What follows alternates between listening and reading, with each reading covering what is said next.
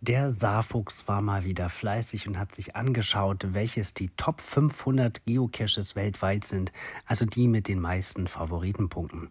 So eine Auswertung hat er vor drei Jahren das letzte Mal gemacht und da hat sich einiges getan. Ähm, er hat festgestellt, dass 94 der Caches, die früher in der Liste waren, mittlerweile archiviert sind. Und ähm, dann hat er jetzt eine aktuelle Liste erstellt mit Caches, die alle noch aktiv sind. Und dabei fällt auf, dass sich die meisten dieser Geocaches natürlich in Deutschland befinden, nämlich 318 von den Top 500 sind in Deutschland. Ähm, man kann nicht sagen dicht gefolgt von den USA, denn in den USA gibt es nur 44 und in den Niederlanden 39 davon. Dann folgen Belgien und Tschechien und dann wird es echt dünn.